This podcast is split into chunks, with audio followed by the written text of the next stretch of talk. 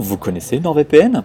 Non, ce podcast n'est pas parrainé par le VPN Star de YouTube, mais c'était juste pour dire que je trouvais ça bien et sain qu'il rompe avec euh, le Raptor pseudo-dissident, ce qui a déclenché une tempête Twitter chez les petits fachos. Aucun rapport avec de la censure ou euh, la liberté d'expression, l'entreprise NordVPN fait bien sa pub où elle veut et associe son image avec qui elle veut. Après tout, elle paye pour ça. Cette rupture de contrat signifie moins d'argent pour un entrepreneur identitaire parce que les mecs de cet acabit, c'est pas des militants, ils n'ont pas de conviction à défendre, c'est un business, une niche qu'ils occupent pour vendre des livres, du coaching, des DVD, des émissions radio, des podcasts, des boissons euh, protéinées. Coupez-leur la pub et les partenariats, ils disparaissent. Enfin, reprenons le cours de mon podcast. Bonjour, bonsoir, bienvenue dans Adrien parle politique 15 minutes, parfois moins, jamais plus. N'hésitez pas à partager, à me retrouver sur Twitter, euh, Adsom, A-D-S-A-U-M, ça me ferait plaisir et ça m'aiderait beaucoup. Municipal, municipal, les fusions LREM et LR, et la vague verte au programme d'aujourd'hui. Sans plus attendre, c'est parti. Et encore merci à la BBC pour cette ambiance d'un café aux Tuileries. On s'y croirait, n'est-ce pas?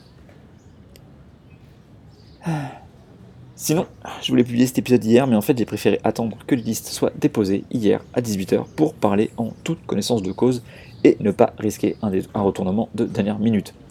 C'est quand même mieux, hein alors, un point technique tout d'abord, hein, pour que tout le monde suive et soit au même niveau, au municipal, à 10% au premier tour, vous pouvez vous maintenir au second.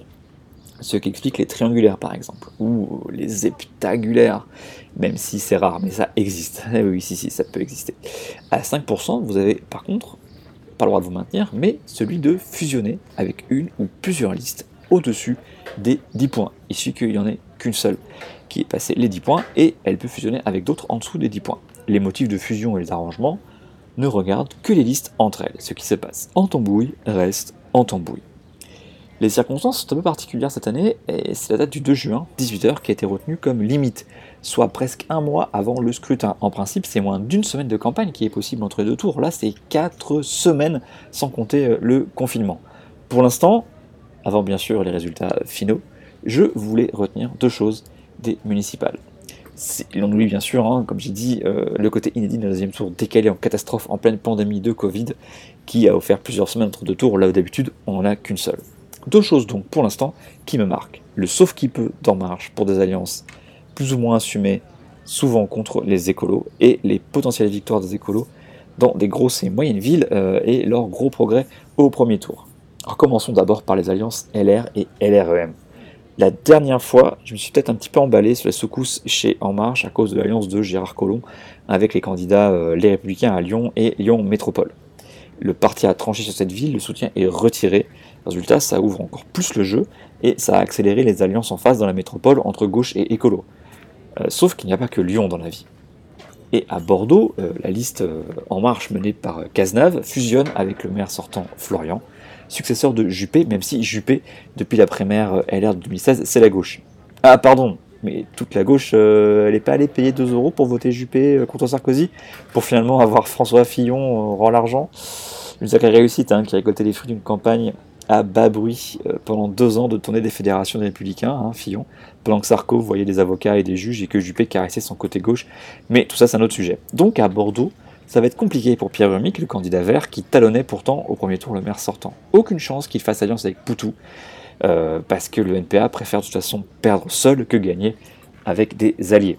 Dans le 5e arrondissement de Paris, ça, s'est finalement fait, l'alliance, euh, même si ça fait râler Hugues Rançon, qui ça permettra peut-être à En Marche d'avoir un groupe pas trop honteux au Conseil de Paris, sachant que de mémoire, la limite elle est à 5 Conseil de Paris pour faire un groupe, alors il devrait pouvoir y arriver. C'est aussi le cas à Tours avec le maire sortant, c'est aussi le cas à... Euh, eh ben oui, j'avais mes signets sous la main et je les ai plus. Euh, Mathieu Orphelin qui a fait une liste, hein, euh, il n'est pas content sur Twitter, hein, Bordeaux, Lyon, Strasbourg, hein, je vais y revenir, Clermont-Ferrand, des alliances avec la droite et une union à la dernière minute à Strasbourg. Donc euh, on pensait qu'on s'avançait vers une quadrangulaire, donc quatre listes, ou une triangulaire. Et en fait, eh bien, euh, Strasbourg pourrait devenir la seule ville importante, la seule ville tout court, je sais pas, à avoir un maire marcheur, car en face, écolo et socialiste n'ont pas réussi à s'entendre pour une fusion. Et donc, sauf retournement de situation, par exemple Catherine Trottmann qui déposerait pas de bulletin au dernier moment, par exemple, bah, ça semble plier puisque les, les, listes des marcheurs et de, les républicains mathématiquement sont devant la liste des écolos. Après, bien sûr, on peut parler de dynamique, de second tour, qui est une nouvelle élection. Hein. Je, connais la chanson aussi, hein. bla bla bla. tout ça, c'est pas vrai. Hein. Euh, il y a quand même aussi des rapports de force qui existent. Voilà, on ne sait pas trop, on verra. Euh, il n'y a pas de maire sortant à Strasbourg, donc euh, les jeux sont ouverts, mais ce serait quand même une sacrée performance si donc Jeanne Mersaglian, qui est tête de liste ELV e à Strasbourg, réussissait à s'imposer en tête. J'avais lu que ça s'était vu à, Grenoble, mais la différence c'est que à Grenoble, c'était resté une quadrangulaire, il n'y avait pas eu de fusion face à Eric Piolle en 2014. Alors que là, eh les écolos se prennent un front uni, euh, LREM, LR, qui risque donc de gagner. Euh, bah, j'ai envie de dire bravo à, aux Verts et aux écolos de ne pas avoir réussi à, faire une fusion. Hein. C'est quand même dommage, je ne sais pas ce qui s'est passé, euh, qui a rompu la négociation. C'est un peu transformé l'or en plomb. Hein. Alors, traitez-moi de naïf si vous voulez, mais ces alliances avec LR, c'était pas la promesse initiale euh, de, En Marche. Hein, euh, on mettra peut-être ça sur le compte des réseaux déjà structurés de la droite, hein, de la volonté de sauver des meubles pour obtenir quelques élus locaux. L'objectif affiché par Stanislas Guérini, c'était 10 000 élus locaux, histoire d'avoir quand même en perspective de 2022 un semblant d'ancrage territorial. Tout ça montre que c'est pas si simple de créer un mouvement politique avec des gens d'horizons divers autour d'une seule personne, hein, aussi séduisante et talentueuse soit-elle de prime abord. Mais entre l'homme Macron en campagne et le président Macron, hein, le chef de parti Macron, eh bien, il y a une différence. Hein, c'est pas les mêmes compétences, c'est pas les mêmes euh, choses à mettre en jeu. Euh, donc, euh, eh ben, on voit bien que là, ça, tient. Le, en même temps, il tient pas hein, avec les députés qui s'en vont. on sent chez les militants sur Twitter, parfois, chez certains, les plus à gauche ou les moins à droite, selon où vous vous placez, un certain désarroi. Et apparemment, il y a des boucles Telegram qui, qui chauffent pas mal. Euh, je ne sais pas très bien ce, que ce qui va ressortir de tout ça, euh, même si pour l'instant, eh le parti assume tout à fait ses alliances avec les républicains. Il n'y en a aucune à gauche, hein, je crois pas, euh, sauf avec des dissidents peut-être. Et c'est ce que ça va devenir dans la suite, quoi, hein, pour la perspective notamment des régionales. Voilà, bon allez, passons à la vague verte maintenant. Savez-vous qu'il existe une fondation de l'écologie politique? Oui, oui, elle produit quelques rapports, des études, et dernièrement, euh, deux euh, messieurs, euh, Florent Gourou et Simon Persico, tous les deux enseignants à Sciences Po Grenoble, ont publié une note sur, voilà le titre, La poussée inachevée des vers au premier tour. C'est assez court, hein, c'est 12-13 pages, c'est à lire ou télécharger sur le site fondationécolo.org. En résumé, hein.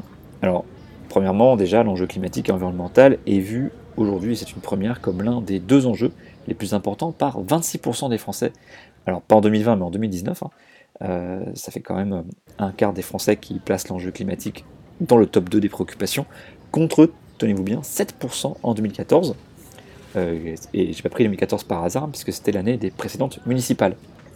Donc une prise de conscience quand même largement supérieure à, auparavant sur les enjeux climatiques et environnementaux, euh, qui, qui, concerne un quart, euh, enfin un quart des Français sont concernés par, par ce sujet, euh, contre seulement 7% euh, il y a 6 bah, ans. Quoi. Donc c'est beaucoup d'un coup, ça fait beaucoup, et ça peut expliquer aussi les choix électoraux. Alors quasiment, pour revenir sur un terrain plus électoral hein, et moins, et moins des idées du, du fond, la moitié, 48% exactement, des villes de plus de 30 000 habitants ont eu une tête de liste écologiste que ce soit en autonomie totale ou en alliance. Et c'est deux fois plus que les fois précédentes. Ça explique aussi les meilleurs scores. Hein. Euh, tout en prenant un leadership inédit au sein des forces de gauche, hein, notamment euh, euh, première fois aussi le PS qui se rallie derrière les écolos et plus seulement devant, comme ça s'est vu à, à, Annecy, Besançon, Tours, Metz, Perpignan. c'est aussi et ça c'est malgré euh, la très faible participation, un record absolu en nombre de voix au municipal, un demi-million de voix. Euh, donc là on a une augmentation du nombre d'électeurs écolos pour les municipales, malgré la très faible participation. Donc c'est-à-dire que le, le bon score n'est pas seulement euh, en rapport avec l'effondrement des autres, hein, avec un électorat qui serait plus mobilisé, mais qui serait resté le même. Non, non, il y a plus de gens qui sont allés voter écolo qu'aux élections euh, municipales précédentes. Ça, c'est quand même. Et aussi parce que l'offre était supérieure. Hein. c'est normal. Hein.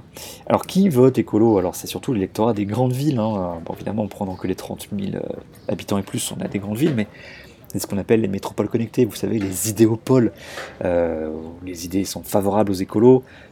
c'est là qu'ils font donc leur meilleur score, soit seuls, soit à la tête de liste d'union, et ils font encore mieux quand ils sont à la tête d'une union de la gauche, face à des maires sortants de droite.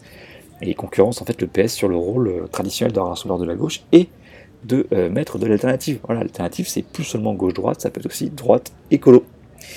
Un sujet d'ailleurs, il faudrait observer Lille hein, pour savoir si les électeurs pardon, LFI, donc la France Insoumise, iront vers le PS de Aubry ou vers ELV, euh, puisque en fait ces électeurs-là sont les faiseurs de roi à gauche, de roi ou de reine, hein, euh, puisque la fusion, les listes étaient à quelques points d'écart, entre 25 et 28%. La fusion a été un échec, et Aubry a préféré partir seul.